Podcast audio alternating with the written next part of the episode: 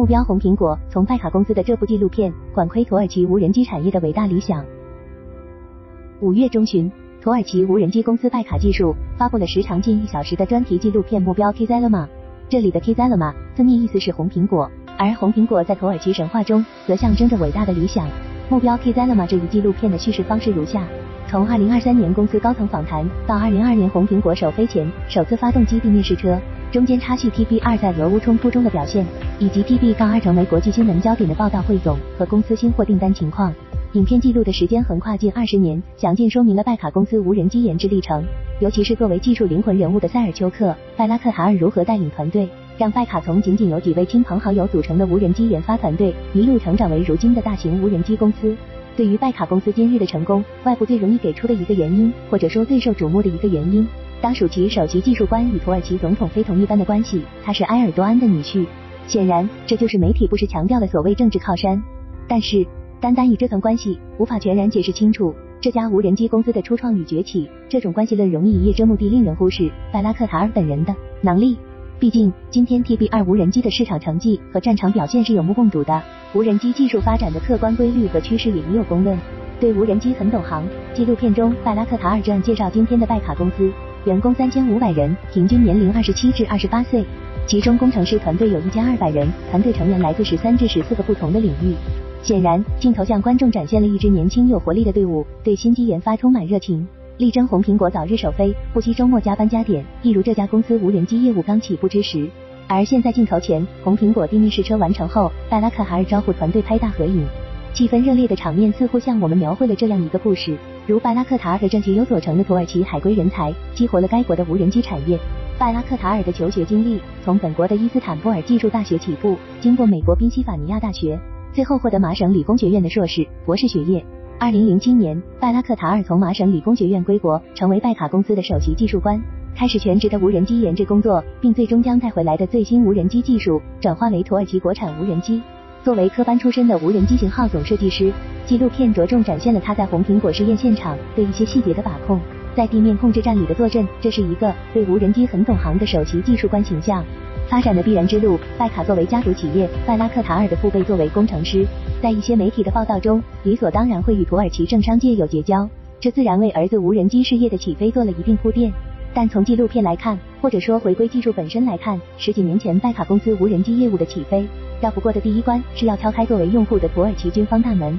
所以拜拉克塔尔的创业故事，一方面是颇具艰险的试验测试环境，另一方面是向一线士兵征询装备需求，然后进行一次次上门演示，乃至是在危险的边境地区，团队甚至曾遭遇遥控炸弹 IED 威胁，最后是工程师以技术所长来对抗 IED，解除威胁。在此过程中，拜拉克塔尔带领了拜卡无人机团队，做出了一个事后看来尤为正确的决策，紧盯土军打击恐怖主义的装备需求。二零零六年推出的巴拉克海尔迷你无人机获得了军方的认可，为拜卡公司后续其他型号的发展铺平了道路。二零零九年，拜卡向土耳其军方推荐微型无人直升机 m o l a t h i r d 同年 TB-E 无人机原型机亮相。二零一四年，在 TB-E 基础上衍生的 TB-2 首飞，并在二零一五年底完成了其查打一体能力展示。此后的故事就是 TB-2 和拜卡频频出现在各国行业报道中，拜卡公司成为了国际军用无人机市场不如小觑的一极。航空技术独立自主。其实，土耳其的无人机时代早在二十世纪九十年代中叶便已开启。当时，土耳其从美国通用原子公司引进了六架文锐七百五十侦察无人机。二零零五年，土耳其签署协议，以一点八三亿美元的价格从以色列航空航天工业公司购买了十架苍鹭无人机。该订单的一个焦点是以色列同意在苍鹭上安装土耳其 assisin 制造的 Aselfa 三零零 T 光电侦察和监视系统。但随后在苍鹭的交付使用过程中，土以双方却心生嫌隙，乙方称土方设备超重，影响了升线和续航时间；土方则是称乙方蓄意破坏发动机和光学成像系统，并担心初期由乙方人员操控的苍鹭有情报泄露的风险。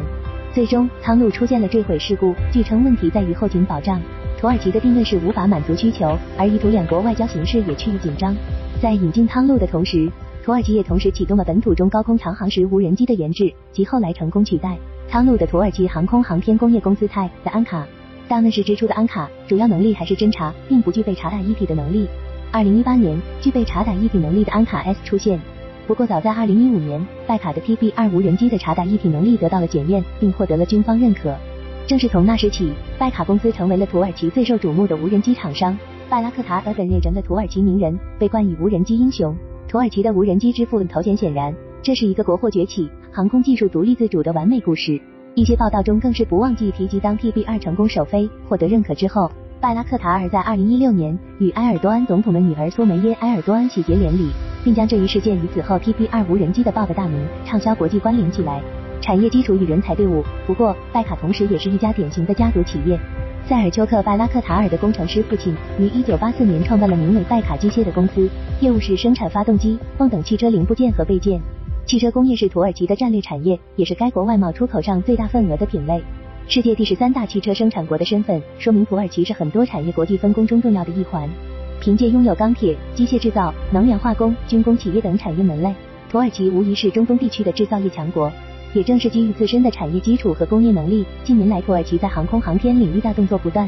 从二零二一年土耳其总统埃尔多安公布的十年航天计划，到近年来多型新机密集首飞和亮相，可见支持产业发展的根源还是航空航天人才队伍。也就是说，土耳其拥有教学质量良好的大学和大量高素质毕业生。结合 QS 大学排名、硕士博士学位信息来看，伊斯坦布尔技术大学、中东技术大学、阿纳多卢大学、耶尔德兹技术大学、海峡大学等土耳其前列大学都开设有航空航天专业，特别是前两所大学的航空航天专业还设有硕士学位、博士学位点，充分体现了这两所大学的教学实力。拜卡这个家族企业的管理层，包括创始人及其两个儿子，都曾在这两所大学求学。足够多，目标 K 三罗马纪录片呈现了这样两个片段。一个片段是埃尔多安在一次媒体访谈时被问到：“你们部署了多少架土耳其国产无人机？”他笑着答：“我们有足够多。”另一个片段是穿着一身红衣的拜拉克塔尔坐在高空长航时无人机袭击者前，着重强调型号成功背后国家高层决策的重要性。高层的规划愿景助推着土耳其企业的发展，推动着国家高科技的发展与进步，实现国家的独立与强大。